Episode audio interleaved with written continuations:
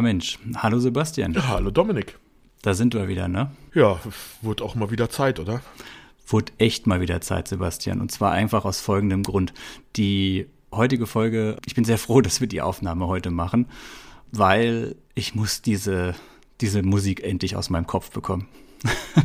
Echt? Okay. Seitdem wir uns vorbereitet haben oder seitdem wir gesagt haben, dass wir heute über Thundercats sprechen möchten, und seitdem ich dann angefangen habe, mich darauf vorzubereiten, die ersten Folgen zu hören und die Musik zu hören, es geht mir nicht mehr aus dem Kopf. Und das fängt langsam tendenziell an zu nerven und äh, treibt mich so langsam in den Wahnsinn. Und ich hoffe innigst, dass wenn wir heute möglichst ausführlichst über Thundercats gesprochen haben, dass ich auch dieses Kapitel abschließen kann und diesen wirklich verdammt guten, aber mittlerweile extrem aufdringlichen Theme-Song, den wir ja eingangs jetzt gehört haben, dass ich den endlich aus meinen Gedanken irgendwie rauskriege. Da bin ich ja froh, dass du dir die Serie angehört hast. Ich habe sie mir auch sogar angeguckt. Ich habe sie mir doch auch angeguckt, herrje. Was soll denn das? Aber Sebastian, eine ganz andere Sache.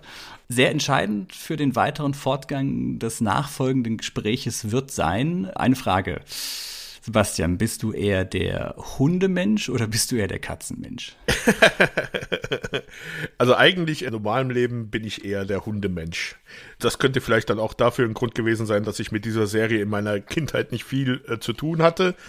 Aber ich glaube, das lag eher daran, dass es in Deutschland doch eher unter ferner Liefen lief. Aber nee, ich bin eigentlich eher der Hundemensch. Mit Katzen komme ich normalerweise nicht wirklich so zurecht. Ja, das ist schon mal grundlegend sympathisch. Also ich bin ja auch eher der Hundemensch. Ich habe ja auch einen Hund, der liegt auch treu neben mir, während wir hier diese Episode aufnehmen. Mit Katzen hatte ich nie so Kontakt, war nie so der Katzenmensch. Jetzt ein bisschen mehr wegen der Katzen meiner Freundin. Und die vertragen sich auch ganz gut mit dem Hund, also alles cool, aber ja, was soll ich sagen? Es sind halt Katzen, ne? Das ist halt. Und, und, und Katzenbesitzer sind grundsätzlich irgendwie komisch. ja. Aber wir können ja froh sein, dass die Katzen in dieser Serie sich nicht verhalten wie Hauskatzen. Das würde die ganze Serie etwas ad absurdum führen, glaube ich. Aber ja. Ja, und vor allem, was man ja der Serie auch groß anrechnen soll, ist, dass sie jetzt nicht einfach gesagt haben, ja, okay, die Katzen, das sind die Hauptcharaktere, sind die Guten und die Bösen sind jetzt die Hunde. Das ist ja zum Glück nicht der Fall. Es gibt doch diese eine Fraktion da, die so leicht, von meinem Standpunkt aus so leicht neofaschistisch angehaucht waren. Das waren doch Hunde, oder? Jetzt gehst du schon sehr weit in die Sache rein. ja, aber äh, jetzt, das ist halt nicht die Thundercats gegen die, keine Ahnung, Thunderdogs oder äh, Es ist Thundercats oder? gegen alle anderen Tierrassen, oder? Ja, auch so in der Art. Aber wir greifen vor. ja, ja, wir greifen vor, genau. Gut. Vielleicht noch zur Abgrenzung für alle Beteiligten, die die Gnade der späten Geburt haben. Wir sprechen heute über die Thundercats TV-Serie Serie aus dem Jahr 1985. Wir sprechen also nicht über das Remake von, wann war das, 2011, die es ja nur auf eine Staffel gebracht hat, die aber auch jetzt schon mittlerweile über zehn Jahre alt ist und damit ja im Prinzip auch schon fast besprechenswert wäre als Klassiker. Nein, wir sprechen heute wirklich über das ursprüngliche Original Thundercats aus dem Jahr 1985, 130 Episoden in vier Staffeln, klassische, ja, 80er Jahre Cartoon-Serie, die so nach He-Man, Masters, He-Man and the Masters of the Universe, wo all diese Serien eben rauskamen, entstanden ist. Aber nochmal ein bisschen, also 1985 natürlich in den USA, in Deutschland erst 1991 auf dem schönen Sender Sat 1. Super, super, super spät, gell? Ja, und ich muss auch ganz ehrlich sagen, Sat 1 habe ich jetzt nie als so einen Zeichentrickseriensender bei mir verankert. Bei mir war das immer in meiner Jugend Tele 5 und RTL, aber Sat 1? Hm, ich glaube, die klassischen Sonntagmorgen-Cartoons, die liefen sowohl auf Sat 1 als auch auf RTL. Ich glaube, die sind da ziemlich parallel gelaufen. Ich kann mich zumindest an Thundercats auf Sat 1 erinnern. Da habe ich es auch zum ersten Mal gesehen. Und ich kann mich, glaube ich, noch daran erinnern, dass ich Conan, die Zeichentrickserie, um Gottes Willen, dass ich die auch auf Sat 1 gesehen habe. Aber da kommen wir gleich zu einem spannenden Punkt, äh, Sebastian. Was war denn deine erste Thundercats-Erfahrung? Kannst du dich noch daran erinnern, als du die Serie zum ersten Mal gesehen hast? Wie gesagt, ich glaube, ich habe die Serie damals, als die dann im Fernsehen, wahrscheinlich weil sie auf Sat 1 war und für mich Sat 1 kein Zeichentricksender war und ich deswegen das einfach gewillentlich einfach ignoriert habe, keine Ahnung, aber ich habe mit dieser Serie eigentlich sehr wenig Berührungskontakte gehabt. Ich habe immer wieder davon gehört, auch schon in jüngeren Jahren. Es gibt da diese naja, wenn es Freunde irgendwie erzählt haben, habe ich da irgendwie nie durchgeblickt, ist das jetzt Science Fiction, ist das jetzt Fantasy, was ist das Ganze? Und äh, hab's dann ja, aber dann weiß nicht, warum ich mir eigentlich nie angeguckt habe, weil eigentlich hätte das schon in mein Beuteschema für Serien gepasst, aber sehr spät. Ich glaube, das war dann erst, als es dann diese Neuauflage 2011 gegeben hat, die ich selber auch nicht gesehen habe, aber ich glaube, da habe ich dann angefangen, mich dann mal in die alten Folgen reinzugucken. Okay, gut. Ja, ich muss gestehen, bei mir ist jetzt Thundercats auch nicht so, die, man muss mal gucken, dass man jetzt heute das nicht zu deutsch ausspricht, ne? Thundercats, Thundercats, Thundercats. Thunderkatzen. Ja, es ist wirklich, wirklich schlimm mit dem TH. Es wird auch nicht besser im Alter. ich kann mich noch daran erinnern, bei mir war es auch eher so, Tele 5 war der große Zeichentricksender und diese klassische Sonntagmorgen-Cartoon-Zeit, die habe ich ja eh nur so bedingt mitgenommen. Ich habe es ja schon mehrfach in anderen Folgen von unserem ja Podcast Leben. erzählt. Genau, ich hatte ja kein Leben. Nein, ich hatte ja kein, ich hatte ja erst ja spät Kabelfernsehen und dadurch war ich ja auf drei Programme reduziert und neben dem Disney Club war dann da zeichentrickmäßig nicht so viel erstmal geboten. Und als ich dann in den Genuss der Sonntagmorgen-Cartoons kam, da war ich ja schon in der ja, vierten, fünften Klasse, also schon ein bisschen raus aus der ganzen Sache. Aber ah, da warst ja schon im Nachtleben unterwegs gefühlt, hä? Ja, mit Sicherheit. Da war ich so im, im zarten Alter von zehn oder elf Jahren. Da hat man sich dann schon mal überlegt, was man am Wochenende macht. und irgendwann bin ich aber da mal zufällig hängen geblieben. Keine Ahnung. Es war auch bei uns zu Hause damals nicht so einfach. Wir hatten zwei Fernseher in der Wohnung. Es war eine recht große Wohnung damals. Da haben wir noch nicht im Haus gewohnt. Kurze Anekdote aus meinem Leben. Hurra. Lehnen Sie sich zurück die nächsten halbe Stunde, liebe Zuhörerinnen und Zuhörer. Es nee, wird traurig. Es wird traurig, ja. nee, und ich hatte in meinem Kinderzimmer keinen Fernseher und es gab im Kinderzimmer meines Bruders, der ja sechs Jahre älter ist, der hatte einen Fernseher und dann gab es halt noch den klassischen, ja, Familienfernseher im Wohnzimmer. Mm, der war allerdings Wand an Wand mit dem Schlafzimmer meiner Eltern. Und äh, die haben das nicht gern gesehen, wenn da Sonntagmorgens schon die Glotze lief, wenn die noch geschlafen haben oder so. Und dann war das immer so ein heimliches vor den Fernseher schleichen und das mit leisen Geräuschen hören. Das war alles nie so einfach. Und deswegen sind solche Serien bei mir so ein bisschen untergegangen. Aber ich erinnere mich noch daran, die erste Folge hat mich damals absolut weggeblasen, weil ich eigentlich dachte, ich wäre aus diesem Serienkram raus. Da, da, war ich auch schon so ein bisschen aus Saber Rider fast schon raus. Das war auch schon wieder, wo ich gesagt habe, okay, das war cool, aber ich merke, es ist nicht mehr so ganz spannend, es zieht nicht mehr so. Und dann kam plötzlich Thundercats um die Ecke mit einem, wie ich sagen würde, ja, Setting, was wir ja schon mal etabliert haben bei dem He-Man and the Masters of the Universe bei der Episode. Das ist ja auch wieder, würde ich sagen, Sword and Planet vom grundsätzlichen Setting her. Wir ja. haben hier so ein bisschen Science Fiction, aber auch Schwerter und alles noch ein bisschen, ja, urtümliches das Fantasy. Genre schon erklärt bei jemandem? Das weiß ich gar nicht mehr. Guck mal, so, so sehr erinnere ich mich ja gut an unsere eigenen Aufnahmen. ja, meine, meine 20-minütige Abhandlung, in der du da zwischendurch eingeschlafen bist. weißt du noch, da habe ich dich doch dann geweckt, als ich gesagt habe, ich bin jetzt fertig. ah, da habe ich so gut geschlafen, so gut wie so selten, ja. Ich weiß, das ist meine Erzählonkelstimme. Ich mache das ja gerne für dich. Ich weiß ja, wie schwer das bei dir ist mit dem Schlafen und so. Ja. Nein. Und ja, Sword and Planet, also eine, eine Untervariante von Sword and Sorcery, also dieses klassische urtümliche Fantasy, hier dann halt eher so mit, mit Science Fiction noch gemischt irgendwie. Ja, also so Carter auf Mars. Genau. Eigentlich ein Setting, was es sehr oft zu der Zeit in den Kinderzeichentrickserien so der Mitte der 80er gab, ne? Ja, ich würde ja eher sagen, also eigentlich ist das ja so ein typisches Setting, was so in der Literatur und im Comics und sowas ja eher so Anfang des 20. Jahrhunderts war, weil es halt auch noch so war, wie man sich so viel wahrscheinlich Science Fiction irgendwie vorgestellt hat. Aber das wird dann ja dann doch in den 80ern recht gerne wieder aufgegriffen. Keine Ahnung warum. Da ist jetzt gerade so die 80er, so, so Ende 70er, Anfang 80er das so gerne wieder aufgegriffen hat, weil das haben wir ja auch bei Flash Gordon und sowas. Und äh, danach ist dann ja auf einmal wieder Ruhe mit diesem Art von diesem Genre eigentlich, finde ich. Dann gab es halt nur noch die Aufwärmung halt von altbekannten Sachen, die halt wieder nochmal neu durchgenudelt wurden. Aber irgendwie was Neues dann in dem Genre gab es dann nicht mehr. Das, keine Ahnung, warum die 80er da so affin für dieses Thema waren. Ja, ich denke, He-Man und Masters of the Universe waren mit Sicherheit extrem ausschlaggebend dafür, dass das so gepusht wurde und so viel Interesse geweckt hat Wiederum war das ja eine Version von Conan, hatten wir ja alles schon besprochen, eben weil sie die Conan-Lizenz ja nicht hatten, dann was anderes gemacht und so weiter.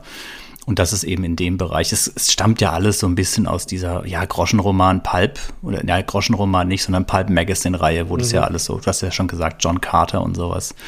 Und ja, man hatte, glaube ich, auch eher Jungs als Zielgruppe, als Hauptzielgruppe zum größten Teil. Die Mädchen hat man wahrscheinlich auch noch ganz gerne mitgenommen auf die eine oder andere Weise, aber ich denke mal, Jungs waren da schon so das, die, die Hauptzielgruppe. Und damit kriegt man sie natürlich, ne, mit Schwertern und Mutanten, Monstern und Lasern und Raumschiffen.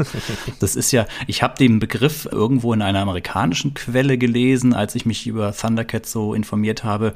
Die sogenannte Kitchen Fantasy wird es auch genannt also Küchentisch-Fantasie. Okay. Das hat so zwei Hintergründe, woher dieser Begriff kommt. Zum einen eben, wenn die Kinder von der Schule nach Hause kommen und dann zum Beispiel die, die Cartoons gucken, während das Mittagessen gemacht wird. Der kleine Fernseher, der in einem amerikanischen Haushalt der 80er Jahre oft irgendwo in der Küche stand, weil in der Küche wurde halt dann das Mittagessen gemacht. Die Mutter hat irgendwo in der Küche hantiert und nebenbei liefen halt die Cartoons. Das war die eine Sache. Oh, und die Glücklichen. Bei mir lief, wenn ich zum Mittagessen gekommen bin, liefen da Soaps.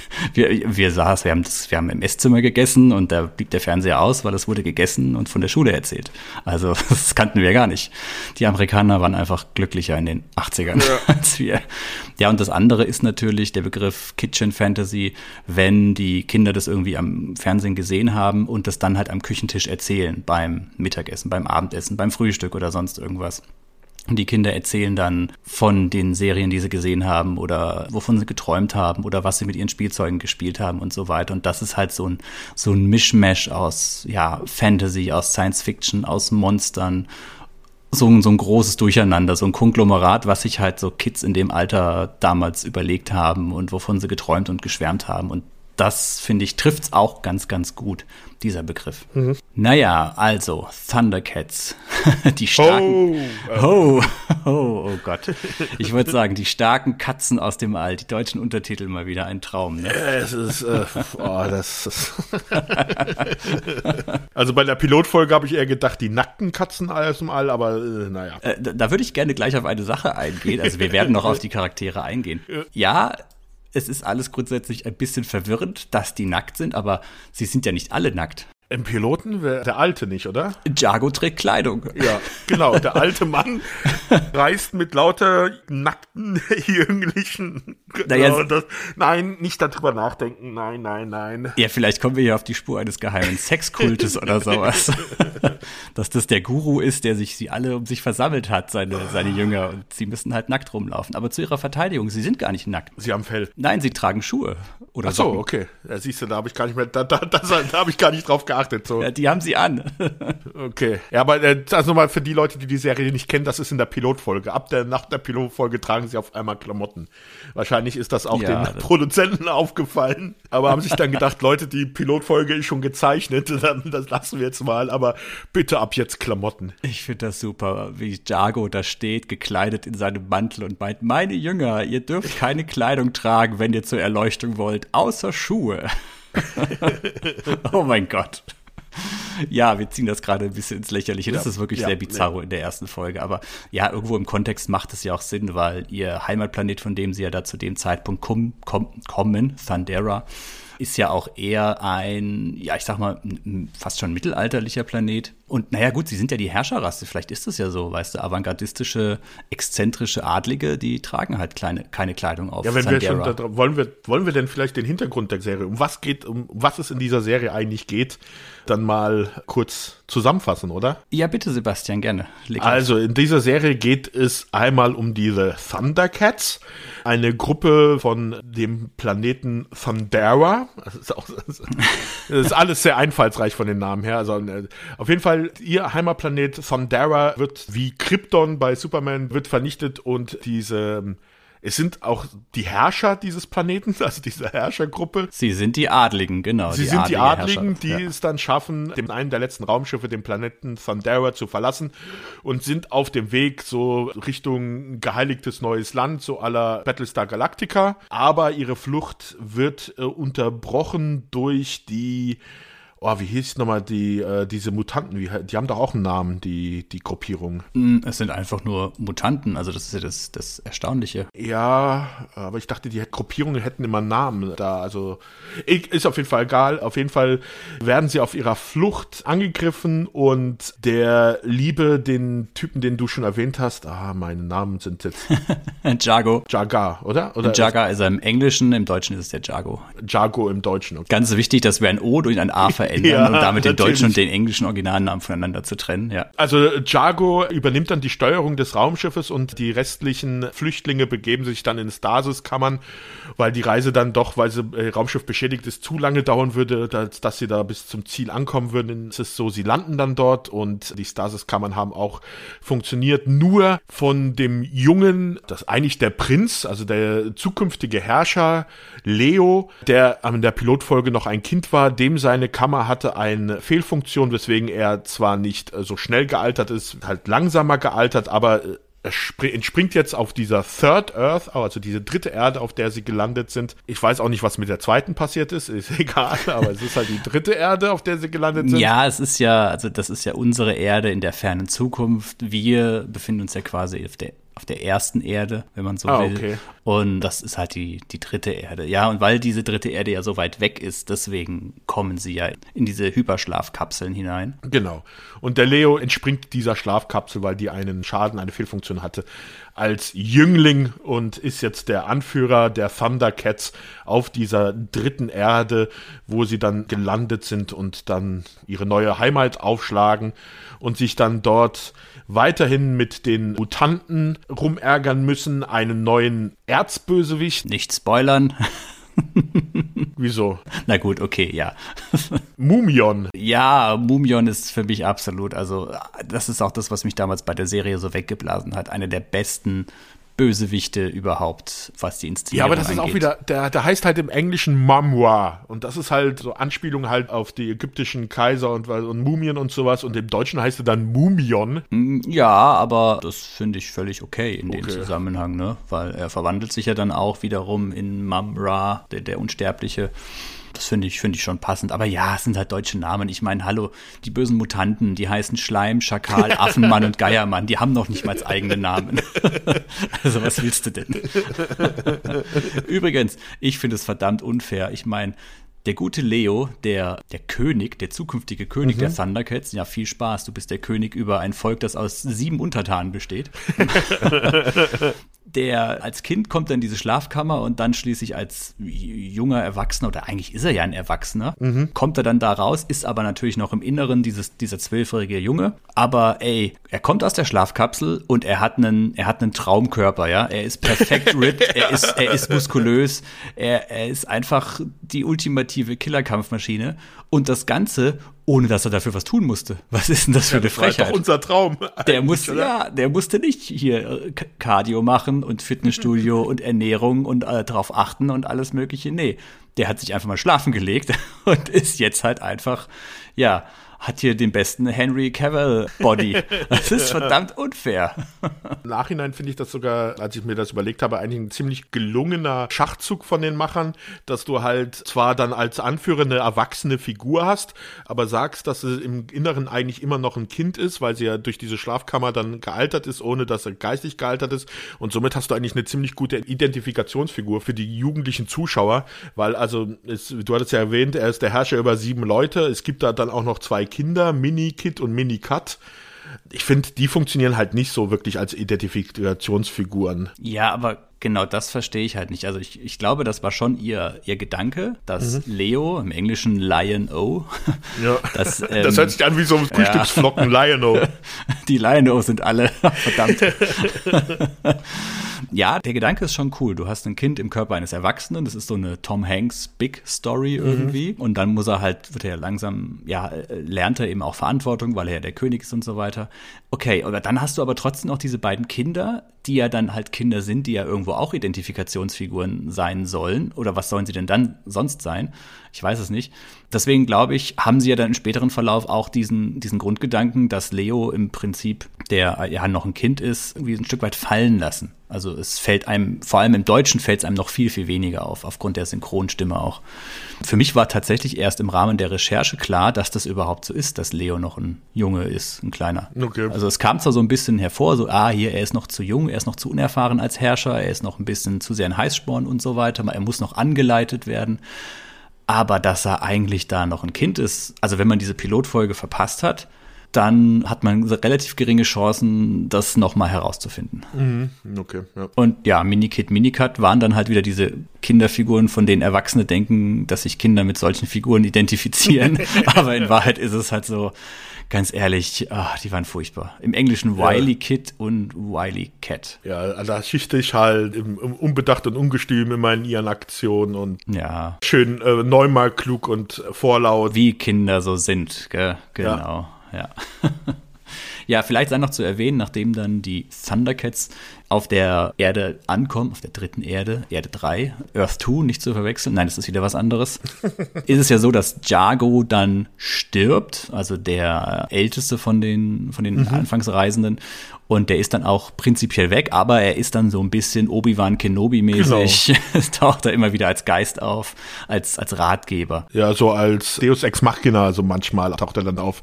Immer dann, wenn man ihn gerade mal so braucht, dann für eine Handlung mhm. oder dass er dann irgendwie eingreifen muss weil man es irgendwie in der Story nicht anders erklären kann. Dafür ist er dann manchmal ganz gut. Mhm, genau. Und Leo hat an seiner Seite dann noch die anderen Thundercats. Das ist Jago, Tigro, Pantro, Geparda. Über die werden wir im Einzelnen nochmal sprechen. Minikit und Minikat haben wir ja schon erwähnt. Und Schnuff Oh mein mhm. Gott, Schnuff. Im Englischen Snarf vom Volke der Snarfs aus dem Stamm der Snarfs. Also bitte. es ist halt, wenn du aber keinen Bock mehr hast. Ja. So, hast schon, was weiß ich, sechs Charaktere entwickelt und dann oh, jetzt muss ich mir noch für einen Snarf, ach komm, einfach Snarf von Snarf mit Snarfs, ach komm, er hat doch irgendwie auch dann irgendwie später in der, Staffel irgendwie taucht dann noch dann sein Enkel auf, der heißt auch irgendwie nicht Snarf selber, aber irgendwie Snarf abgewandelt, irgendwie Snarfy oder irgendwas in der Art. Um Gottes Willen, also, um Gottes Willen. Ja, äh, ganz grauenhaft. Also Schnuff ist ja eigentlich wahrscheinlich so der Comic Relief sollte ja, der wohl sein, ja, ja. wie es so ist. Weißt du, bei Masters of the Universe gab es halt Orko und bei den Ghostbusters gab es halt Slimer und hier haben wir halt Schnuff, so ein pelziges, ja, was ist es eigentlich? Ist es, ist es also es, es ist ja ein Haustier, was schon lustig ist, ein Haustier von Katzenmenschen. Katzen, die Katzen als Haustier halten. Ja, es könnte auch ein Hund sein, oder, aber eigentlich eher Katze, gell, würde ich sagen. Ist nicht genau definierbar, was es auch mal ja. ist. Es sieht sehr komisch aus. Und ursprünglich war ja Schnuff derjenige, der auf den jungen Leo aufpassen sollte. Also als Leo ja. noch ein Kind war und deswegen hat Schnuff ja immer auf ihn aufgepasst und jetzt, wo Leo erwachsen ist, hat Schnuff eigentlich keine Funktion mehr. Außer zu nerven. Außer, außer zu nerven und manchmal auch so ein bisschen so Deus Ex Machina mäßig so den, von dem man es am wenigsten erwartet, der leistet dann das Größte und so weiter. Ja, man kennt's. das ist dann halt Schnuff. Aber Schnuff hat halt einfach auch eine, eine furchtbare Stimme, ganz, ganz furchtbar enervierendes Wesen. Aber man muss natürlich ihm zugutehalten, weil er halt prinzipiell so eine nervige Figur ist, wie das in so Zeichentrickserien damals ist. Er bleibt einem halt trotzdem im Gedächtnis, ne? Das ist halt, ja, ja das Scooby-Doo irgendwie. Ich weiß auch nicht. Ja, und wir haben so ganz nebenbei noch erwähnt, sein, der, der böse Gegenspieler der Thundercats, schließlich Mumion, der Unsterbliche, The Ever Living mhm. heißt er ja, glaube ich. Also es handelt sich wirklich um eine verrottete Mumie in einer Pyramide die allerdings mit Hilfe von schwarzmagischen Mächten, das sind diese, glaube ich, die, die, die alten Geister des Bösen, mit denen er sich dann verwandeln kann. Ich habe viel Englisches gesehen. Im Englischen sind es die Ancient Spirits of Evil, mit deren Hilfe er sich dann in, im Englischen wieder Mumra, the Ever Living, mhm. in eine verdammte krasse Muskelmumie verwandeln kann. das ist wirklich erstaunlich und ganz, ganz ehrlich, Sebastian, als ich das zum ersten Mal gesehen habe, das war der Moment, wo ich von dieser Serie so geflasht war. Weil Mumion an sich, okay, das ist halt so, ein, so eine runzelige, gruselige Mumie, die so schwarze Magie und so anwenden kann, okay, aber du rechnest echt nicht, wenn du die Serie nicht kennst, damit, dass sich diese Gestalt plötzlich in dieses krasse Riesenmuskelfiech verwandeln kann. Und der Verwandlungsprozess, das ist also wirklich Ich würde ja ein Stück weit sagen, schon auf einem Niveau, wie sich He-Man verwandelt. Nur in Böse und in Bizarro, weil der geht total ab. Der geht voll aus sich raus. Und wenn er dann eben da in seiner gesamten Macht erstarrt, das ist ein Zeichentrick-Bösewicht, vor dem man als Kind echt Schiss haben kann, finde ich. Er ist zwar natürlich genauso dumm und lernt nichts aus seinen Fehlern wie alle Zeichentrick-Bösewichte, das müssen sie ja sein. Aber wow, die erste Verwandlung und dann dachte ich so, okay, das war's. Die Thundercats sind sowas von am Ende. Wenn der jetzt auftaucht, der macht kurzen Prozess mit den allen. Also wow, bin immer noch begeistert von dem. Mega. ja. Neben Mamra oder halt Mumion gibt es halt in der Serie noch viele andere Bösewichter. Es gibt halt, die, wie du schon erwähnt hattest, diese Gruppe der Mutanten, wo es dann halt diesen Schleim, Schakal, Affenmann und Geiermann gibt. Das sind halt so Mutanten von Tieren, also von verschiedenen Tieren. Also Schleim ist, glaube ich, eine Schildkröte oder eine Echse. Schakal, glaube ich, Affenmann und Geiermann, das ist selbstredend, wovon die sind. es werden dann aber mit fortlaufender Serie und auch mit den Staffeln neue Gruppierungen oder neue Bösewichter auch. Also jetzt ein Mamra ist immer ganz oben, aber der bedient sich halt verschiedener Bösewichter. Dann kommt zum Beispiel irgendwann mal Ende der ersten Staffel ist halt diese Piratengruppe. Piraten tauchen verdammt viele auf in dieser Serie. Ja, das sind so, so, so komische, so halb Mensch oder halb ja, wahrscheinlich sind so menschenähnliche Wesen, die dann halt aber auch noch äh, mechanische Bauteile an den Körpern haben. Dann gibt es eine Gruppierung von, ja, das sieht aus wie die so Bulldoggen, oder? Äh, du mhm. weißt, welche ich meine, die so, so ein bisschen neofaschistisch aussehen, die dann auch noch eingreifen. Also da wird dann immer, also das muss man sowieso sagen, diese ganze Serie, die erste Staffel ist eigentlich dazu da, in der ersten Hälfte, um so dieses ganze Lore aufzubauen von dieser neuen, von dieser Third Earth, also von dieser dritten Erde, wo sie landen. Es gibt dann Verbündete, die sie auf dieser Welt treffen. Das sind dann diese Roboter-Teddybären. Um Gottes Willen, das ist ja auch ganz verrückt. Ja, das ist ja. ganz strange, ja. Sie treffen halt nicht nur Bösewichte auf diesem Planeten, die gegen sie arbeiten, sondern sie finden da auch Verbündete. Es gibt dann auch noch so eine Hunderasse, mit denen sie verbündet sind, die so in der Eiswelt leben, so Yeti ähnlich. Sie treffen auch noch auf andere Thundercats, die ja auch überlebt haben. Das später. kommt genau, das kommt dann später in der zweiten Staffel dann, wo dann man sich wahrscheinlich sich irgendwann mal gedacht hat, wir müssen das Portfolio an Figuren, weil ja auch diese Serie ist eigentlich wahrscheinlich hauptsächlich dafür produziert worden, um Spielzeug zu verkaufen. Was ein eigenes Kapitel für sich ist. Ich habe mich mal so ein bisschen in dieses äh, Bandai Thundercats Spielzeug Multiversum begeben. Das ist ein ganz interessantes Thema für sich. Also da kann ich vielleicht mal noch eine Seitanekdote später geben. Erinnere mich daran in einer Stunde ja. oder zwei. Auf jeden Fall, vielleicht sollten wir mal diese Charaktere dort, wir hatten sie ja schon kurz erwähnt, die Hauptcharaktere, was auch ein bisschen dann lustig ist, weil dann ja später welche neue dazukommen und da ist dann drüber zu reden, ob das überhaupt sinnig war. Mhm. Also wir hatten jetzt schon ja schon unseren Anführer Leo oder Liono, der halt äh, Sebastian, äh, Löwe. Haben wir eigentlich für die äh, geneigten Zuhörerinnen und Zuhörer da draußen erwähnt? Wir haben jetzt immer gesagt, ja, die Thundercats vom Planeten Thundera und die Katzen aus dem All. Also es handelt sich um Katzenmenschen, ne? Ja. Nur noch mal zur Erklärung. Also Menschen mit zwei Armen, zwei Beinen, laufen auf zwei Beinen, mhm.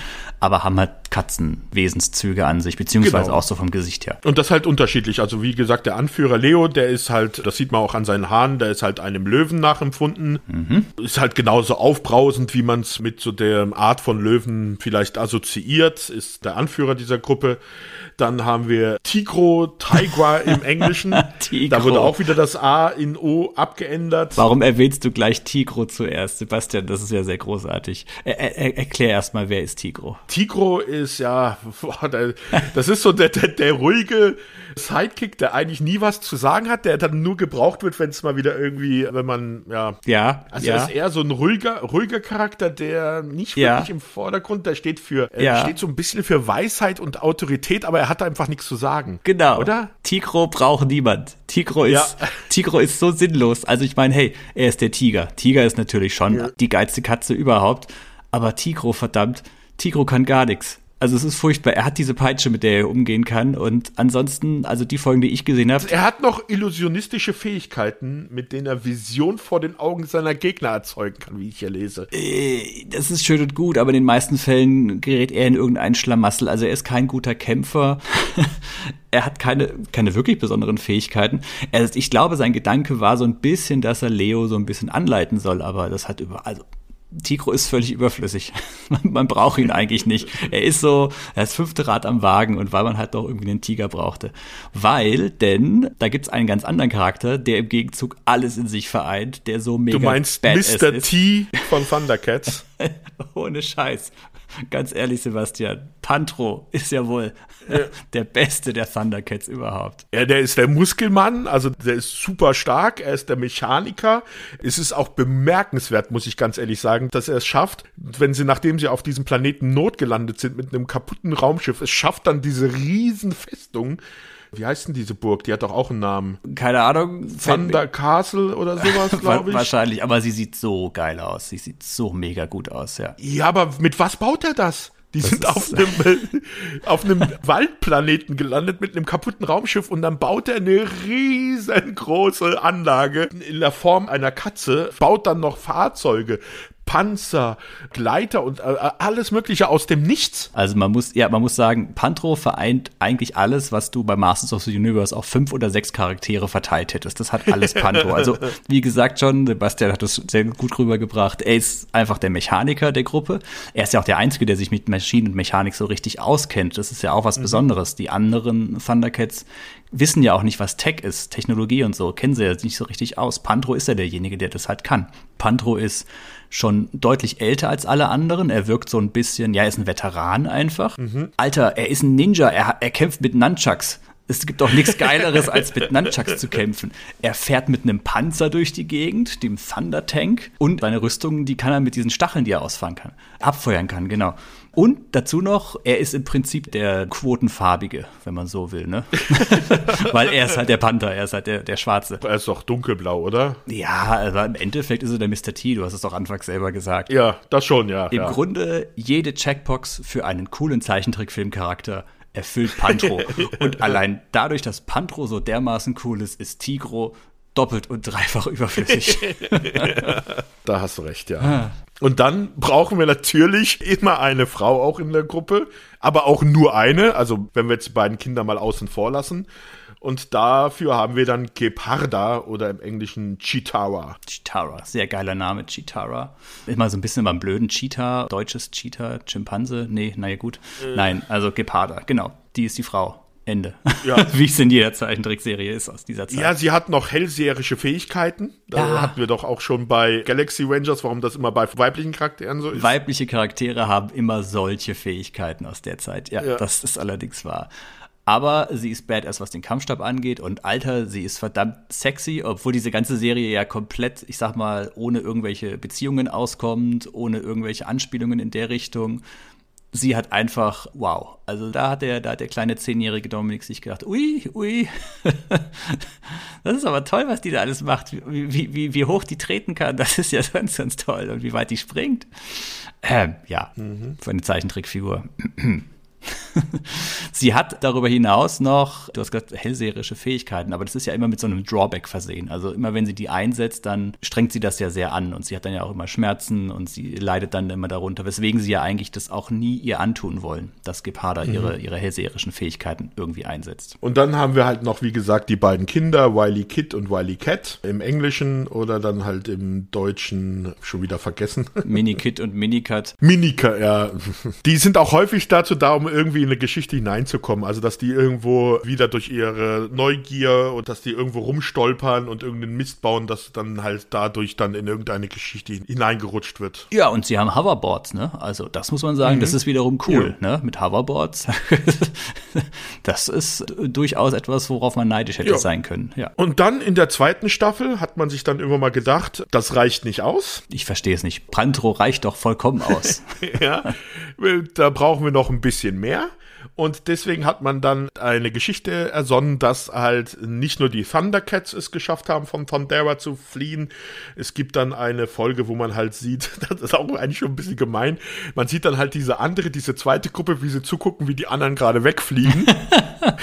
von, von ah, unsere Herrscher fliehen als erstes und ja. lassen uns zurück. Genau, die Adligen retten sie an Arsch und wir sind am Arsch. Ja. Das ist so gut. Wahrscheinlich, ich stelle mir vor, während die Adligen nackt in das Fluchtraumschiff rennen, während die arme Bevölkerung fett eingekleidet, weil so ist es eben auch Thundera, je ärmer du bist, desto mehr Kleidung trägst du, hinterherkommt und meint, ja, das sind unsere Herrscher, zu denen wir aufblicken. Sie gehen als erstes. Sie werden uns retten. Sie werden. Warum fliegen sie weg? Ja, vor allem, weil sie auch dafür verantwortlich sind, dass dieser Planet überhaupt zum Bruch gegangen ist, ne? Das weiß ich gar nicht. Ja, im Grunde ist es ja Jago gewesen, der dafür verantwortlich ist, dass dieser Planet Thundera äh, zerstört ah, okay. wurde. Das ist ja dann der, der große Twist oder der große Reveal im Endeffekt, dass Jago dieses Schwert des Bösen gefunden hat dass er ja dann im Erdkern von Thundera vernichten wollte, aber ah, hast du nicht gesehen, war, war dumme Sache. Dieses Schwert, das er in den Erdkern wirft, sorgt dann dafür, dass der Planet auseinanderbricht. Ah, okay. Ja. Die Folge hatte ich nicht gesehen. Auf jeden Fall ja. Hatte man dann zur zweiten Staffel gedacht, da müssen wir noch ein paar weitere Charaktere einfügen. Damit können wir wahrscheinlich auch mehr Spielzeuge verkaufen. Und was machen wir als ersten Charakter? Wir haben ja schon den geilen Tigro.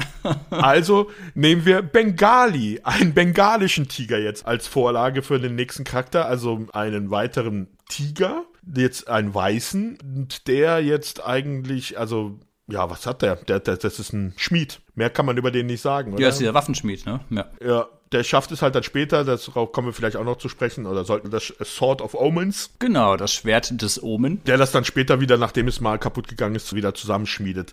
Das ist auf jeden Fall einer von diesen Leuten, die da fliehen. Wir kriegen eine zweite weibliche Figur, und zwar ist das Pumira. Puma. Diese Namen sind so. Die sind aber, ich muss auch ganz ehrlich sagen, das sind halt so Charaktere, die sind, die bringen halt nichts Neues das sind eigentlich nur so Ziehbilder von den anderen Charakteren, von den schon existierenden, oder? Ja, also sie tauchen ja zum einen auch nicht so oft auf. Das ist ja diese andere ja. Siedlung dann da, wo jetzt eh nicht so die große, große Rolle spielt. Sie mussten das natürlich noch ein bisschen erweitern, aber sagen wir es mal so, die Spielzeugreihe von den Thundercats, die hält sich ja eh so ein bisschen in Grenzen, was das angeht. Das war ja jetzt auch nicht so der, der, der große Erfolg. Ne? Dann gab es halt noch als letzten so den, den Lynx-O.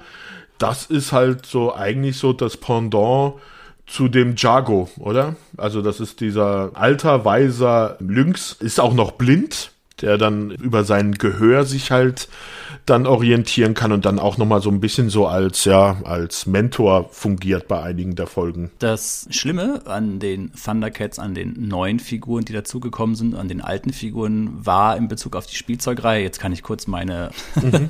meinen Einschub machen, war, dass Bandai wohl während die Spielzeugreihe noch lief, sich nicht so ganz entscheiden konnte, wie die denn aussehen sollen. Also man hat, die ersten Figuren waren deutlich größer als Masters of the Universe Figuren, also fast schon mhm. so ein bisschen im Brave Star-Bereich.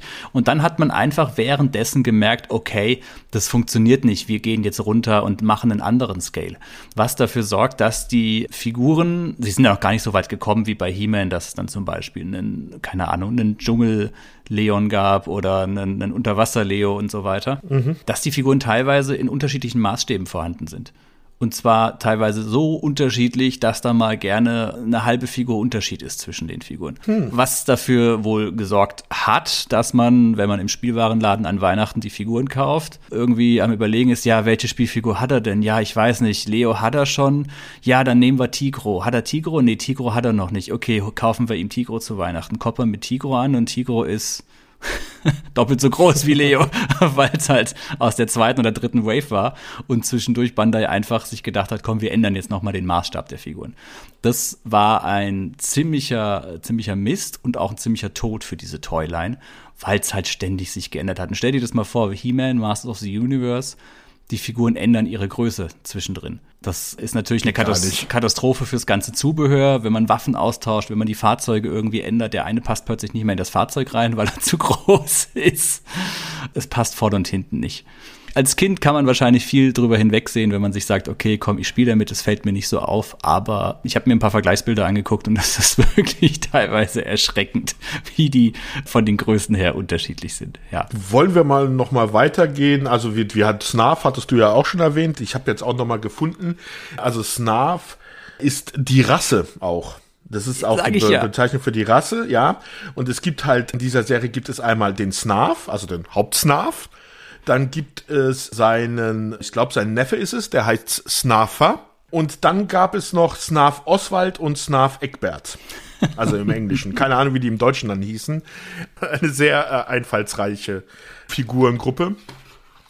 Und wie ich hatte es ja schon erwähnt, in der ersten Staffel war es dann so, da hat man dann so ein bisschen so das Lore für diese Welt generiert. Die Bären hatte ich ja schon, diese Roboterbären, die hießen im Englischen die Wobeer Burbles. Es gibt ja auch trotzdem noch Menschen auf diesem Planeten, ne? Genau, es gab eine Gruppe Warrior Maidens, also das sind so eine Amazonenkriegerinnen, die in dem Wald leben, auf die sie treffen.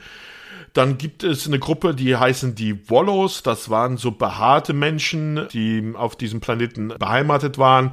Das waren so ganz normale Eingeborene, also so Fischer, Jäger, also Jäger- und Sammlertypen in der Art.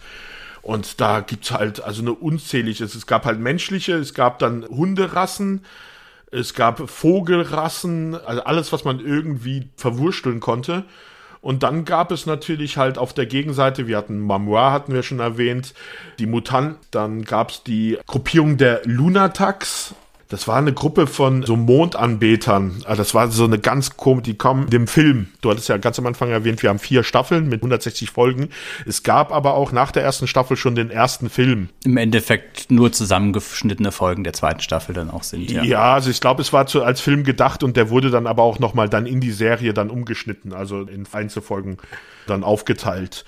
Und da gab es dann auch diese Lunatax, das ist so eine Gruppierung von ja, Mondanbetern von Plundar ist halt die Region, wo die herkommen. Also nicht Thundra, sondern Plunder. Die Plünderer, ja. ja, und die waren sehr abstrus. Da weiß ich gar nicht, ob es die überhaupt als Spielzeug gegeben hat. Wenn ja, wäre das, glaube ich, ziemlich, hätte das für ziemliche Albträume bei manchen Kindern gewirkt hätte. Das Gute an den bösen Figuren, wie gesagt, Schleim, Schakal, Affenmann, Geiermann, man wundert sich, warum die nicht irgendwie hängen geblieben sind in den Köpfen der Kinder. Die sind ja tendenziell harmlos muss man sagen, was vielleicht auch wiederum ein Nachteil bei dieser Serie ist, Mumion ist wirklich badass. Mumion ist mega als Schurke, aber er hat dann halt wirklich absolute Trottel. Was bei He-Man, Masters of the Universe irgendwie noch so das, das Gute war, du hattest doch zum Teil recht ebenbürtige Gegner. Also die waren auch mächtig. Meerman, Herrscher der Meere, Trapjaw, der Maschinen, der Waffenmeister, Maschinenmeister. Du hattest Clawful. Das waren Beastman. auch wirklich starke Figuren. Beastman und hier, die sind halt auch grundsätzlich in ihren Plänen extrem trottelig und sie sind auch, was die Kämpfe angeht, absolut unterlegen den Thundercats. Das sorgt halt dafür, dass sie prinzipiell gefühlt in dieser Serie keine Bedrohung sind. Sie haben zwar immer einen Plan, aber der geht immer schief. Okay, Mumions Pläne gehen auch immer schief, aber Mumion ist halt einfach ja, er ist durch seine Verwandlung extrem mächtig und was natürlich Mumion auch eine absolute Superkraft ist, die in der Serie ganz, ganz großartig eingesetzt wird, dass er halt seine Gestalt verändern kann. Er kann ja immer wieder die Gestalt von jemand anderem annehmen und kann damit eben auch seine Ziele erreichen, die Thundercats immer an der Nase herumführen. Er verwandelt sich halt in x-beliebige andere Figuren, was ihm immer wieder gelingt. Seine größte Schwäche ist ein eigenes Spiegelbild. was natürlich auch sehr lustig ist. Was ich halt auch den großen Vorteil finde, ist halt, es gibt nie wirklich direkte Konfrontation zwischen Mumion und den anderen. Also Mumion benutzt immer seine Schergen. Bei He-Man hattest du ja, dass Skeletor und He-Man, was weiß ich nicht, bei jeder dritten Folge irgendwie aufeinander getroffen sind und die Kräfte messen mussten. Das ist also bei Thundercats, glaube ich, war das so gut wie nie. Nur ganz, ganz, ganz selten, dass die aufeinander getroffen sind. Und dann war halt Mumion auch um einiges stärker. Also Mumion war halt wirklich dieses Machtwesen, wo dir klar war, wenn da Lino auf Mumion trifft und der ist nicht vorbereitet, dann geht er einfach unter. Ja, ich glaube, in Folge 129 ringt Leo mit, mit Mumion letztendlich mal und besiegt ihn allerdings auch. also im, im Ringkampf schafft er es dann irgendwann doch. Aber ja, Leo ist ja er ist zwar schon muskulös ohne Ende, er hat schon so diesen klassischen He-Man-Muskelkörper, gepaart mit dieser Agilität von einer Katze und so. Das haben sie schon sehr, sehr gut gemacht, finde ich alles. Aber er hat ja, wie sie es natürlich gehört für eine Zeichentrickserie zu jener Zeit, ein Artefakt an seiner Seite. Und das mhm. war für mich immer tatsächlich so ein bisschen der Downer. Das Messer.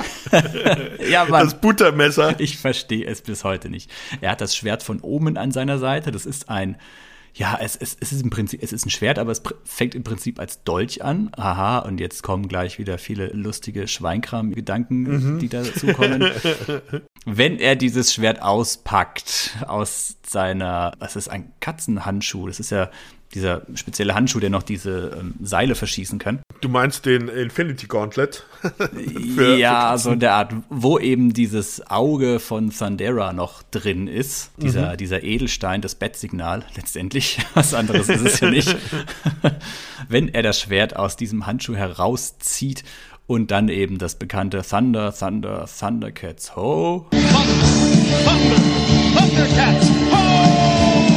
Dann gibt es so eine Art Verwandlungsszene wie bei He-Man, nicht, nicht wirklich, eigentlich gar nicht. Diese, dieses Schwert wächst dann, dieser Dolch wächst dann, die Klinge wächst dann zu einem richtigen Schwert. Leo hat dann eben entsprechende besondere Fähigkeiten. Unter anderem hat er diese Fernsicht, die er mit diesem Schwert machen kann. Das heißt, er kann dann an weit entfernte Orte blicken mhm. und sehen, was dort gerade stattfindet. Er ist natürlich dann auch ein formidabler Schwertkämpfer mit diesem Schwert. Das Schwert kann sowieso das, was gerade in der Serie gebraucht wird. Das kann das Schwert dann plötzlich. Ganz klassischer, ja, universeller Gegenstand. ja, er sendet dann dieses wunderschöne Thundercat, also das Symbol ist super, dieses Thundercats-Symbol in den Himmel, wie so ein Bat-Signal, Bat-Signal, so dass die anderen Thundercats wissen, oh, jetzt wird's aber Zeit, Leo braucht uns und sie hören gerade mit dem auf, was sie tun. Ganz klassische Szene wie beim Mask, das ja auch der Fall war. Wenn die immer mhm. über ihre Armbanduhr gerufen wurden, sie müssen jetzt zur Einsatzzentrale, dann lassen sie das, was sie gerade tun, sein, kommen zu Leo, um ihn zu unterstützen und gemeinsam retten sie den Tag. Ende der Folge. Und das ist es ja im Prinzip. 80er Jahre Zeichentrickserien habe ich mittlerweile so das Gefühl, sind eigentlich nur dazu da, dass sie so ein bisschen die Story aufbauen und dann darf jeder Charakter einmal das machen, wofür er bekannt ist und wofür das Spielzeug da ist und dann ist die Folge rum. Ne? Pantro rollt immer Tja. mit seinem Panther ran, schlägt mit seinem Nunchuck zu. Geparda hat ihren Kampfstab und Tigro, ja, steht halt dumm in der Gegend rum. Das ist halt einfach Wir so. wollen es ja auch nicht zu schwierig für die Kinder machen. ja, das ist letztendlich Thundercats. Eingeleitet wird das Ganze von einer, wir haben es eingangs ja diese geniale Musik gehört, von Bernhard Hoffer. Übrigens sehr enttäuschend, das ist kein Deutscher oder Österreicher oder Schweizer, sondern ein Amerikaner, der einfach nur eingewandert ist. Aber eingeleitet wird das Ganze von einem absolut, absolut genialem Intro. Das Intro von Thundercats ist wirklich eines der stärksten Intros, die ich finde von so 80er Jahre Zeichentrickserien. Ich finde es halt immer, also es ist, es ist cool, aber ich finde es halt immer irgendwie problematisch, wenn deine gesamte Lyrik, also die, die textbasierend, eigentlich immer nur aus dem Titel der Serie stammt und das wird halt 50.000 Mal wiederholt. Jetzt weißt du, wie es mir geht. Diese Melodie schwirrt mir schon seit Wochen durch den Kopf, Sebastian. es ist wirklich äh, die Hölle. Ja, aber Sebastian, ich, ich gucke jetzt keinen Zeichentrickfilm aus den 80ern wegen der Melodie äh, oder wegen den Lyrics des, der Intro-Melodie. Da reicht mir dieses Doch, Thunder, Thunder. Galaxy Rangers. Ja, No Guts, No Glory ist natürlich schon sehr geil. Aber auch da, das war sehr übersichtlich. Nee, ich finde das Intro dahingehend so geil, weil es wirklich nonstop aus Action besteht. Das ist wirklich Action, Action, Action aneinander. Es werden alle Figuren gezeigt in ihren typischen Sachen außer Tigro. der steht halt rum und, und schwirrt mit seiner Peitsche durch die Gegend. Aber alle machen sie so ein bisschen das, was sie halt können, wofür sie halt stehen. Die Musik passt sich auch immer an der jeweiligen Stelle ein bisschen an. Allein wenn es dann zu Mumion übergeht, wenn die Musik dann nochmal, du denkst eigentlich, das Intro ist jetzt rum, aber dann setzt es nochmal einen drauf mit der Verwandlung von Mumion. Das Intro sowieso dermaßen hochwertig produziert, so gut wie Thundercats im Anschluss in der Serie nie wieder aus wie im Intro. also das ist einfach so. Aber normal, Intros wurden immer sehr hochwertig produziert, natürlich, was die Farben und die Qualität angeht, um die Leute halt ranzulocken. Die Qualität dann in der eigentlichen Serie war ja dann oft ein bisschen, bisschen einfacher und auch ganz, nicht ganz so actionlastig. Ja, Mensch, Sebastian, jetzt haben wir ja schon eigentlich die Serie und den Inhalt und alles drumherum so vorgegriffen. Mhm. Jetzt könnten wir ja das Ganze mal umstülpen und Sofern du nicht die Leute bräuchten wir noch zur Serie hast, hätte ich jetzt gesagt, wollen wir mal so ein bisschen an die Macher dieser Serie. Ja, auch wenn das jetzt nicht die großen Namen sind, muss ich ganz ehrlich sagen. Hast du denn etwas, hast du denn etwas über Ted Tobin Wolf herausgefunden? Ja, ich habe über Ted Tobin Wolf sogar wirklich was herausgefunden. Erzähl. Tobin Wolf ist 1922 geboren. Also wir reden hier über den Erfinder der Serie an sich. Genau, den Erfinder der Serie. Also ein Mann, der jetzt auch, wenn man dann mal bei ihm DB schaut, jetzt seine Vita im Filmbereich doch recht übersichtlich ist. Also neben Thundercats hat er noch einen Kurzfilm namens Butterfly Blues, hat er die Figuren konzipiert und das war's. Also filmisch ist da, war da nicht allzu viel. Aber was, ja, was soll man über ihn sagen? Also sehr viel über ihn zu finden war jetzt nichts. Ich habe einen Zeitungsartikel gefunden, wo man dann seine Tochter interviewt hatte. Er ist halt 1999 gestorben mit 76 Jahren. Er war im Zweiten Weltkrieg, war er entlistet. Also war er eingeschrieben und hatte dort einen Teil seines Beines verloren und hat sich dann später hauptsächlich eigentlich als Erfinder und als Ingenieur verdient. Also es gibt einige Patente, die auf seinen Namen ausgeschrieben sind. So hat er auch das Patent für einen tragbaren Schallplattenspieler. Ja, Sebastian, das ist ja die Zukunft, oder? Tragbarer Schallplattenspieler. Ja. Das ist ja, warum gibt es das noch nicht?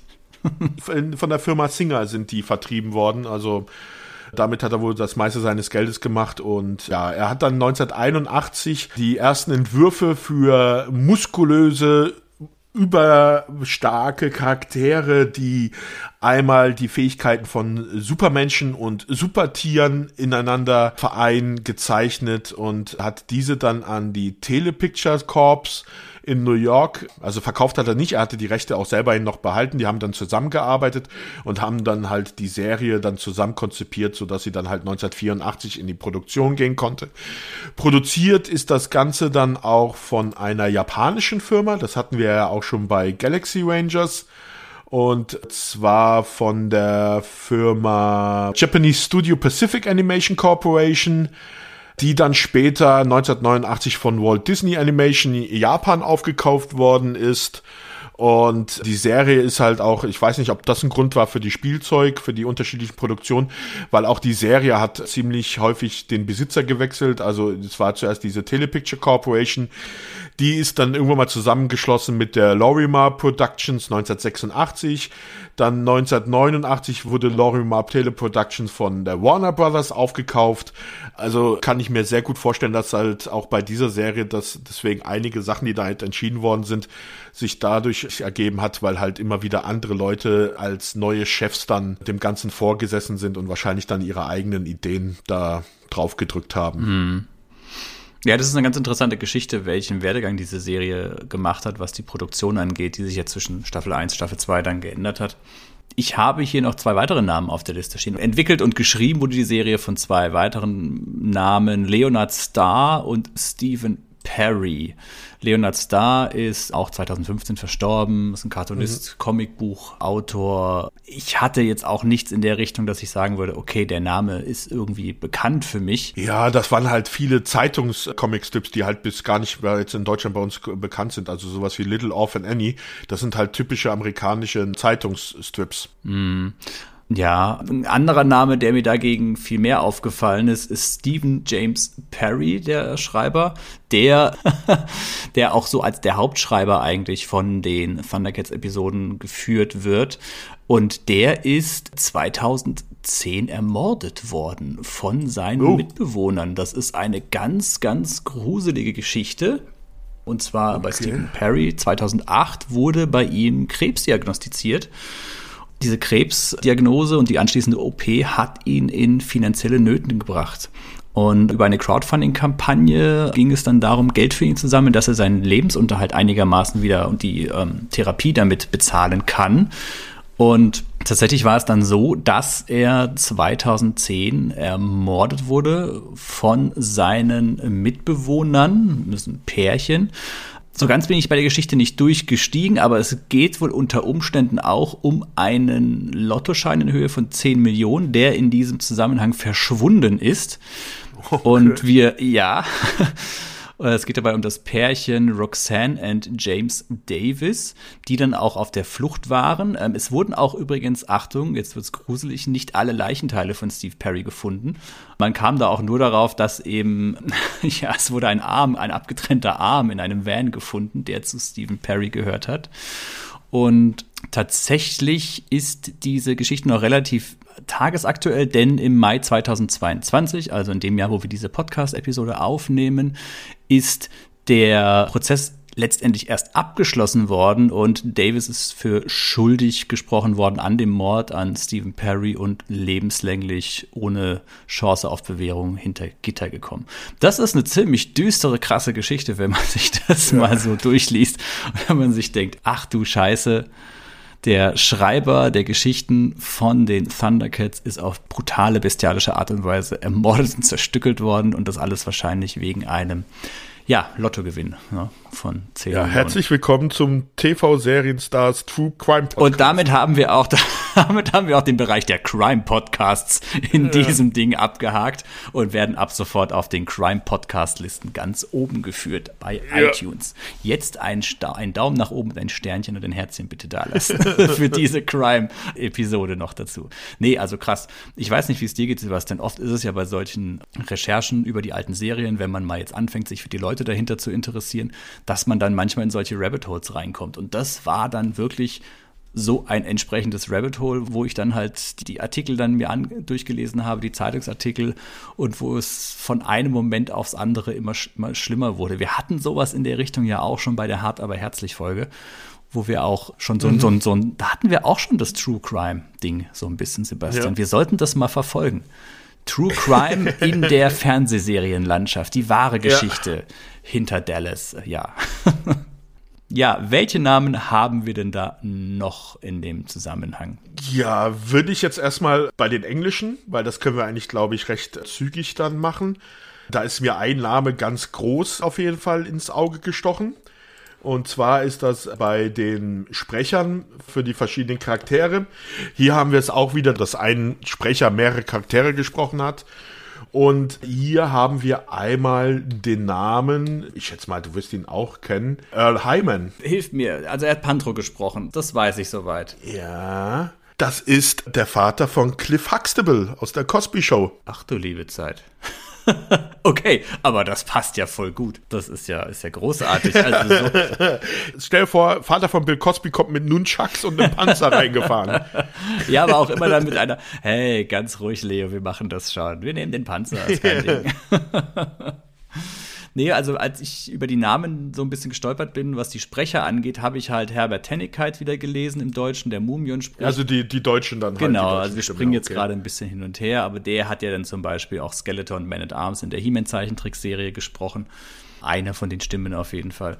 War, war dahingehend bekannt. Ansonsten, Heiko Liebig ist noch als Schleim unterwegs gewesen, wobei, naja, gut, was soll man sagen? Sch Schleim, ja, hat ein bisschen, ein bisschen komischen Namen. Heiko Liebig hat halt auch Prince Adam und He-Man ja. in der Tal der Machtfolge auf Deutsch gesprochen. Dann natürlich sollte man noch erwähnen, Marco Kröger, der den Leo spricht. Das ist die deutsche Stimme von Leaf Schreiber oder auch Idris Elba. Oder halt auch am Anfang von Patrick Star aus SpongeBob Schwammkopf. Äh, äh, Sebastian, du hast seine wichtigste Sprechrolle vergessen. Was denn? Marco Kröger hat unter anderem Supervisor O'Boyle in King of Queens gesprochen, okay. den Chef von Doug Heffernan. Der Chef von Doug Heffernan ist Leo aus Thundercats. Und wenn es einen Charakter in King of Queens gibt, den ich über alles liebe, dann ist es Supervisor O'Boyle. Hat Leo also auch Alkoholprobleme und ein Herzproblem? Ja, Schluss, unter Umständen vielleicht ist das ja irgendwann so die. Ja, es ist schon extrem lustig, was da. Aber es ist auch immer so das gleiche Sprecherkonglomerat, ne? Irgendwie. Es hat sich, glaube ich, nicht viel ja, geändert. Wir haben dann Franz Josef Steffens, der spricht zum Beispiel den Jago, das ist die Stimme von Ernest Borgnine mhm. bei Airwolf. Der hat zum Beispiel auch dann den Dr. Kralle in Inspector Gadget gesprochen gehabt. Oder auch, wir hatten ihn ja, ich glaube, wir haben bestimmt erwähnt, bei Galaxy Rangers hat er den Waldo den andorianischen Botschafter. Das sind schon immer so ein bisschen die gleichen und ähnlichen Stimmen damals. Also ja. ein Phänomen, was du heute ja auch hast. Das liegt aber auch daran, dass halt viele Sachen, viele dieser Comic-Serien ja dann auch immer von gewissen Übersetzungsstudios gemacht worden sind. Aber da gibt's natürlich dann gewisse Studios, die dann für mehrere Serien verantwortlich waren und die haben halt ihre festen Sprecher meistens gehabt und die haben sie dann halt immer wieder verwendet dann für die Serien. Ja, und wie es bei den Zeichentrickserien halt zu jener Zeit einfach ist, lass es fünf, sechs, sieben, acht Sprecher sein und die sprechen dann 20 verschiedene Rollen. Ne? Also ja. die verändern ihre Stimme so ein bisschen und dann, dann passt es einfach. Also Monika Barth hat sowohl Geparda als auch Minikit gesprochen. Im Englischen ist es noch viel, viel, viel schlimmer. Da hast du teilweise einen Sprecher, der drei Charaktere spricht zum Beispiel. Larry Kenny hat Leo und Schakal gesprochen und da hat er auch irgendwann mal gemeint, dass er dann diese Aufnahmen, das hat er dann in einem Rutsch durchgenommen, wenn die dann mal zusammen aufgetaucht sind. Mhm. Also da hat er dann halt einfach die Stimme mittendrin dann halt geändert, mhm. wenn dann der andere Charakter gesprochen hat. Da merkst du halt auch, dass das ist halt den ihr Beruf da sind halt Profi drin, die kriegen das halt hin. Ich glaube, eh, Zeichentricksprecher ist gar nicht so eine spaßige Angelegenheit. Also ich glaube, das kann körperlich sehr erschöpfend sein, Wenn du da mhm. gerade, die Charaktere sind ja oft überzeichnet irgendwie in dem, wie sie sprechen, dann kann ich mir schon vorstellen, dass das auf Dauer ganz schön auf die Stimmbänder geht und dass das halt was anderes ist, wie jetzt ein Hörbuch vorlesen oder wie wir jetzt ja. hier einen Podcast einsprechen oder sowas machen. Ja, klar. Hm, ich hätte gerne aber noch eine, eine andere Sache, bevor wir jetzt hier so über die Sprecher weiter philosophieren. Die Director der ganzen Serie, die hätte ich gerne noch mal kurz erwähnt. Und zwar Arthur Ranking und Jules Bass, beziehungsweise die Ranking and Bass Animation Entertainment. Das ist ja das Unternehmen, was eigentlich hinter dieser gesamten Sache steht, die eben den Output dafür gemacht haben. Und die sind ja, Sebastian, vielleicht kannst du mir helfen, die sind ja dann nach der ersten Staffel bankrott gegangen. Ist das richtig oder bin ich da gerade in einem Gewässer, in dem du dich gar nicht aufgehalten hast? Also ich weiß halt nur, dass die halt auch für so große Produktionen verantwortlich waren wie das letzte Einhorn oder auch der Hobbit, also dieser zweite Zeichentrickfilm, der der auf den Beschki-Film dann die Nachfolge von dem Beschki-Film genau, ist. Ja. Genau. Aber über wie die Produktionsfirma von denen gelaufen ist, das kann ich gar nicht sagen. Das, da habe ich jetzt gar nicht reingelesen. Okay, also ich habe nur irgendwo gesehen, dass die bankrott, glaube ich, gegangen sind. Kann natürlich auch komplett, kompletter. Blödsinn sein. Auf jeden Fall, die haben die erste Staffel produziert. Kann sein, dass ich da jetzt auch ein bisschen durcheinander komme, was das, was das angeht. Ja, Sebastian, wir sind jetzt so ein bisschen über die Serie zu den Machern gekommen und hast du denn noch irgendwas? Ansonsten könnten wir fast schon so ein bisschen auf den, ja, ich sag mal, Kultfaktor der Thundercats eingehen. Nö, also bin mit meinem Latein am Ende. Du bist wunschlos glücklich, genau. Also wir hatten ja, wie gesagt, neben der Fernsehserie hatten wir auch den Thundercats Ho-Film. Es gab ein C64er Videospiel. Ich glaube, es gab später auch noch mal ein Spiel für den Amiga. Es gab zig Überlegungen, da mal einen CGI-Film in irgendeiner Form zu machen. Auch das ist irgendwie nichts daraus geworden. 2011 ist ja dann die Serie neu aufgelegt worden sowohl mit ein paar guten als auch ein paar schlechten Momenten. Ich habe schon mal reingeguckt. Es gab ja nur eine Staffel, ich glaube mit 24 oder 26 Folgen. Da ist Leo deutlich jünger noch, also da ist er wirklich dieser mhm. 15-jährige Junge. Die Figuren, ja, sind viel mehr ausgearbeitet. Auch Tigro kommt dann da so ein bisschen auf seine Kosten endlich mal. Es gibt auch eine durchgehende Handlung, wie das dann halt für eine zeitgemäße Zeichentrickserie eben der Fall ist. Mumion, finde ich, kommt nicht ganz so gut weg und die Serie ist ja dann leider schon nach einer Staffel abgesetzt worden. Man hatte nämlich schon das Gefühl, dass da tendenziell ein bisschen mehr Potenzial dahinter gewesen ist. Insgesamt habe ich das Gefühl, dass die Thundercats es ja nie so richtig geschafft haben, wie jetzt Masters of the Universe, die immer wieder, sind ja immer wieder dran geblieben, immer wieder neue Actionfiguren, immer wieder versucht haben, die Marke am Leben zu erhalten, am Laufen zu halten. Ich habe das Gefühl, bei Thundercats, die sind trotz aller Versuche extrem noch in den 80ern verhaftet und gefühlt ist es auch so, dass du bei Thundercats, dass die eher so auf einer Retrowelle schwimmen heutzutage und nicht so auf diesem, ja, wir versuchen es in die neue Zeit zu bringen. Man hat es versucht, das ist auch schon wieder zehn Jahre her, aber seitdem ist mit dieser Marke ja nicht viel passiert. Und jetzt ist es halt so, du siehst halt 40-jährige Nerds mit einem Thundercats-T-Shirt rumlaufen oder einem Thundercats-Aufkleber auf ihrem Tankdeckel, um so ein bisschen Markenzeichen zu zeigen, hey, mhm. ich bin, ich bin Zeichentrick-Nerd aus der, aus der guten alten Zeit.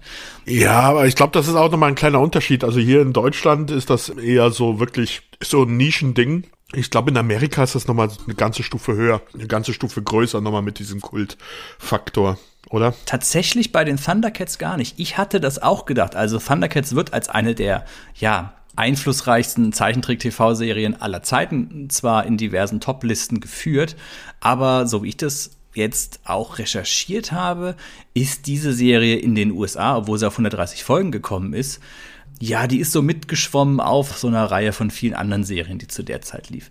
Die Serie war eher so ein bisschen in England ein ziemlicher Erfolg und ist dann von da aus dann nach Europa geschwappt. Natürlich super, super spät erst, aber so einen richtigen, also richtig etwas größere Berühmtheit hat sie wohl tatsächlich eher England, Europa, in den USA scheint sie eher eine von vielen zu sein. Auch wenn sie für sich so einen gewissen Impact gehabt hat.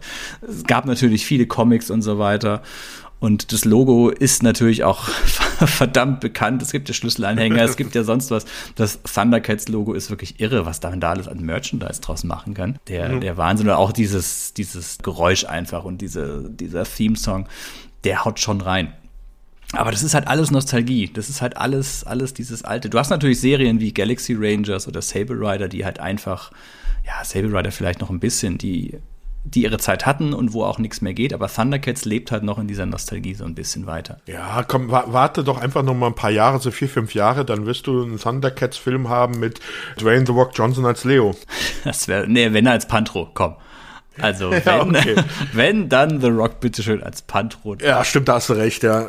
Ja, wie war es denn bei dir? Du hast gesagt, du hast die Serie ursprünglich ja nie so verfolgt, bist jetzt erst noch mal so rangekommen. Hat sie für dich irgendwie ein bisschen Anklang gefunden oder meinst du, Ajo, ist eine Zeichentrickserie. Nee, es, es, es war schon ein bisschen überraschend. Also als ich reingeguckt habe, war ich überrascht dann wirklich, wie man am Anfang sich da wirklich über die ganzen Folgen der ersten Staffel, so die erste Hälfte der ersten Staffel, da wirklich so einen ganzen Lore, diese ganzen verschiedenen Gruppierungen auf dem Planeten einführt, die dann auch später immer wieder auftauchen und dann auch immer wieder relevant für spätere Geschichten sind. Natürlich sind die Folgen einzeln abgehandelt, aber es ist dann trotzdem schon von Vorteil, wenn man die Serie sich also dann auch wirklich so guckt, wie sie gelaufen ist, weil sonst tauchen dann da irgendwann mal Charaktere auf und man wundert sich, wer ist das überhaupt? Dann gibt es auch Sachen, die dann zum Beispiel diese Steine, wo dann die Thundercats ihre Kraft verlieren, wenn sie in der Nähe von diesem Gestein sind. Mhm. Also so wie, wie Krypton halt für Superman und da wird halt wirklich eine wirklich schöne Welt aufgebaut. Ich, ich muss halt sagen, ich hatte damals, also bevor ich mir die Serie da angeguckt hat, hatte ich halt immer eigentlich so einen Science-Fiction-Vibe im Kopf. Und als ich dann gesehen habe, es ist ja doch eher Fantasy mit halt einigen Science-Fiction-Elementen drinne. Also der Schwerpunkt ist halt schon auf Sword als auf Planet. Aber ich finde, wie gesagt, der Bösewicht ist halt wirklich super. Die Schergen sind halt manchmal ein bisschen arg depperter, aber da, das gehört halt irgendwie dazu.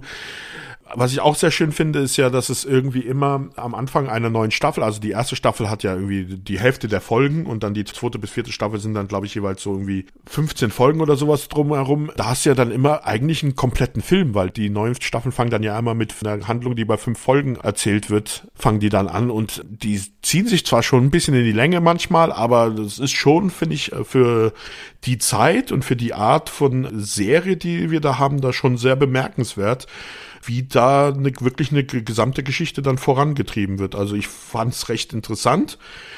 Gibt halt viele Filler-Folgen, die zwischendrin sind, aber äh, mich wundert dass ich es damals als Teenager nicht gesehen habe, weil das hätte, weil das ist eine typische Serie auch für Rollenspieler.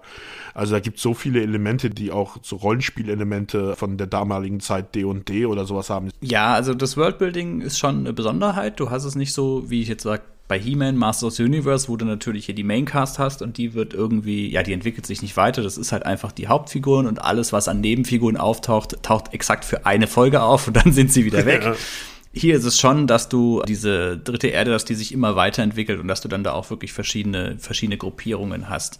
Es wird natürlich wahnsinnig viel verwurstet. Es gibt eine Folge, da ist die König Artus-Sage, wird da eben eingebaut und sie, sie finden doch dann das Grab von König Artus, wo sie dann den toten mhm. König Artus auf dem, auf dem Thron sitzen sehen, beziehungsweise nur sein Skelett. Und das Schöne ist ja, es ist halt eine Zeichentrickserie, das heißt, man darf ja nicht das Wort sterben und Tod oder sonst irgendwas sagen. Das heißt, sie, sie finden dann König Artus und stellen halt fest, ja, es ist nur noch ein Skelett. und was sagen sie dann? Sie sagen nicht, er ist tot, sondern sie sagen, er lebt nicht.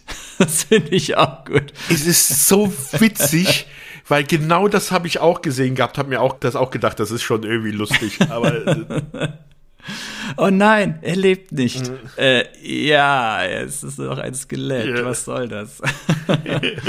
es ist ja eh wieder lustig, wie es halt bei diesen Serien ist. Die Leute kämpfen sich mit Schwertern und sonst was. Sie machen Kampftraining und alles Mögliche, aber es wird nie jemand verletzt. Ne? Die Bösen, die Mutanten, die merken immer, sobald ihr Plan nicht, nicht funktioniert, dann rennen sie davon Mumion ja. lernt auch nie was daraus. Er versucht halt die ganze Zeit dieses Auge von Thundera zu bekommen, in seinen Besitz zu kriegen. Warum eigentlich? Weil Macht und so. Weil darum. Ja, das haben sie in der 2011er Serie deutlich besser gemacht. Da hat er ja dann da diesen ja, man kann es ja fast schon sagen, diesen Infinity Gauntlet, diesen, diesen Handschuh. Mhm. Ja, hier ist es halt, ja, ich weiß ja auch nicht. Muss halt so. Und da tut sich, tut sich natürlich auch nicht viel, was die Charakterentwicklung und so angeht, aber das Drumherum entwickelt sich so ein bisschen weiter. Und was sie der Serie so ein bisschen, ich habe ja anfangs gesagt, Mumion ist ja so ein verdammt gruseliger Charakter, der wird später ein bisschen zahmer. Also er hat ja dann auch sein, sein Haustier, er hat ja auch dann diesen, diesen Hund. Diesen Hund. Ja, ja, und es gibt ja dann auch Folgen, wo er sich dann, wo sich dann Mumion verwandelt hat in seine Muskelversion und dann kommt halt sein Hund zu ihm hin und dann meint er, und jetzt werden wir die Thundercats vernichten und was gegen deinen Mundgeruch tun. Und das ist halt einfach großartig. Ja. Also das ist schon wieder irgendwie, irgendwie putzig. Ja. Ansonsten, ja, es ist halt eine, eine coole 80er-Jahre-Zeichentrickserie, sehr actiongeladen, auch wenn nicht so actiongeladen wie im Intro dann, wie wir es festgestellt haben. Insgesamt mit Charakteren, die man schon mögen kann, bis auf Tigro und bis auf Minikit und Minicut und bis auf Schnuff. Na gut, okay, man kann nur Pantro und Leo mögen. Aber ich fand sie damals wirklich, wirklich cool. Ich konnte sie nie so oft sehen, wie ich sie mir gerne angucken wollte. Irgendwie lief sie auch immer zu sehr ungünstigen Uhrzeiten. Ich verbinde jetzt auch noch immer ganz gute Erinnerungen mit der Serie. Es ist natürlich immer wieder so kindlich, es gibt immer wieder so diesen erhobenen Zeigefinger, also gerade Jago ist ja auch immer dann dabei, wenn er auftaucht und Leo ein bisschen was erklärt wieder, wie die Welt funktioniert. War das bei Thundercats eigentlich auch so, dass am Ende immer der erhobene Zeigefinger kam und was haben wir heute gelernt? Also es, äh, es gab schon so, dass es halt in der Serie dann, also in den Folgen dann auch schon so Moralen gab, aber das war jetzt nicht so, dass es dann mit Breaking the Wall, so dass er sich dann der Charakter halt an den Zuschauer direkt gewendet hat, sondern das war dann eher so, dass sie untereinander darüber geredet haben. Ja, also ich stelle mir das auch komisch vor, wenn Pantro plötzlich dann zur Kamera spricht und sagt, so Kinder, was habt ihr heute gelernt? Oh verdammt, ich weiß es nicht mehr. Pantro macht mich gleich fertig. Natürlich, diese Serien haben immer so ein bisschen zur Legitimation der Gewalt, wir hatten es ja schon mal erwähnt, auch immer noch so ein bisschen diesen erzieherischen Auftrag gehabt, so als Feigenblatt, ja. ja. Egal, wie auch immer, ich bin froh, dass wir uns die Serie jetzt nochmal wirklich angeguckt haben. Ich finde sie immer noch ganz cool, weil das Setting ist auch sehr einmalig. Ich kann mich jetzt gar nicht erinnern, ob wir nochmal so Tiergestalten haben. Und es ist eine Serie, wo äh, wir sprechen ja hier von den 80ern, wo Mutanten noch die Bösen sind. Nicht wie bei ja. X-Men, wo Mutanten die Guten sind, die die Welt retten. Ja. Nein, sind es noch die Bösen. Ja, aber mal eine Frage, wenn die einen Mutanten sind, sind die Thundercats sind doch selber eigentlich auch Mutanten. Das ist völlig falsch, das sind aristokratische Katzen. Das ist ein äh, aristokratisches Katzenkönigsgeschlecht. Hier ist, um diesen Planeten sich untertan zu machen und ein neues Katzenkönigreich zu errichten. Mhm. Wo man sich natürlich fragt, wie sie das machen. Naja, na gut. Ja, Mensch, Sebastian, dann haben wir es doch für heute, oder? Ja, also ich habe immer noch ein bisschen Angst, dass irgendwann mal jetzt ein Live-Action-Film kommt, der dann so aussieht wie diese Cats-Verfilmung. Ich glaub's nicht. Ich glaube wirklich, Thundercats ist und bleibt so ein Retro-Ding. Ich denke nicht, dass da mal noch was kommt. Wie gesagt, das Remake 2000 11 hat auch nicht lange gehalten. Mhm. Jetzt, wo ich es ausgesprochen habe, wahrscheinlich, liebe Zuhörerinnen und Zuhörer, kommt morgen die Announcement von Warner Brothers. Genau, werfen Sie einen Blick auf das Internet und dort sehen Sie Thundercats ja. Realverfilmung mit Dwayne The Rock Johnson als Pantro für 2024 angekündigt. Und wer spielt dann Leo? Das spielt keine Rolle. Hauptsache. Tom Hiddleston? Oder wie heißt der Spider-Man-Darsteller? Er ist ein bisschen klein, oder? Also wer, liebe Zuhörerinnen und Zuhörer, wenn ihr denkt hier real, äh, eine Realverfilmung von den Thundercats, welche Darsteller werden denn dafür am besten geeignet? Das ist doch mal eine wunderbare Frage, die wir an unser Publikum geben können. Wie gesagt, Pantro ist ja schon gesetzt. Tigro brauchen wir nicht. Und äh, für den Rest wird es Und die Frage ist, werden die ersten fünf Minuten des Live-Action-Films dann so sein wie der Pilotfilm, also in nackt? Sie haben Schuhe an, möchte ich nochmal betonen. Schau, schaust dir nochmal ja. genau an, sie tragen Schuhe oder Socken. Das wäre aber auch sehr interessant, dann die Umsetzung im Live-Action. Das ist ja, äh, das mit dem Nackt sollte man vielleicht mal noch so ein bisschen, ich hatte auch vorhin ja so erwähnt, dass das Geparda prinzipiell ganz, ganz hot ist oder so. Die Charaktere sind zwar nackt, aber sie sind ja trotzdem, ich sag mal, geschlechtslos gezeichnet irgendwo. Also ja, sie haben ja, ja also da, da ist, man sieht jetzt da keine Gang Ja, es ist, ja. es ist eine Zeichentrickserie, herrje. Also das, das sollte man vielleicht noch erwähnen. Nicht, dass man da jetzt mit zu großen Erwartungen an den Pilotfilm herangeht. Ne? ihr habt mir da Sachen versprochen, ihr genau. habt ja nie gehalten, Schweinerei. Nackte Katzenmenschen und das ist ja gar nicht ja. so. Ich bin enttäuscht. Ja, Mensch. Okay, Sebastian, bevor das jetzt hier noch alberner wird, wobei es mir gerade sehr viel Spaß macht, würde ich sagen, das war's fürs dieses Mal, ne? Ja, genau. Wir haben es echt geschafft, mal wieder eine Serie zu besprechen, die ich gar nicht geguckt hatte damals. Das Jetzt müssen wir mal wieder als nächstes irgendwas nehmen, was ich auch mal wieder kenne, also was ich wirklich als kenne aus meiner Jugend. Da wird sich mit Sicherheit was finden lassen, Sebastian. Ja. Vielleicht sogar, aber nein, das sollten wir vielleicht wieder nicht spoilern. Wie immer, wenn wir irgendwas sagen, was wir ankündigen, was klappt's wir machen eh wollen, dann klappt es eh nicht. Aber ich habe da ein gutes Gefühl, Sebastian, dass wir da demnächst mal wieder was finden, was dich jo. vielleicht auch wieder ja, mehr motiviert oder was du eher aus der Vergangenheit kennst. Ne? Ja. Jo. Also dann will ich zum Abschied sagen, vielen Dank, dass ihr zugehört habt. Bleibt uns hold, bleibt gesund und Thundercats ho! Oh.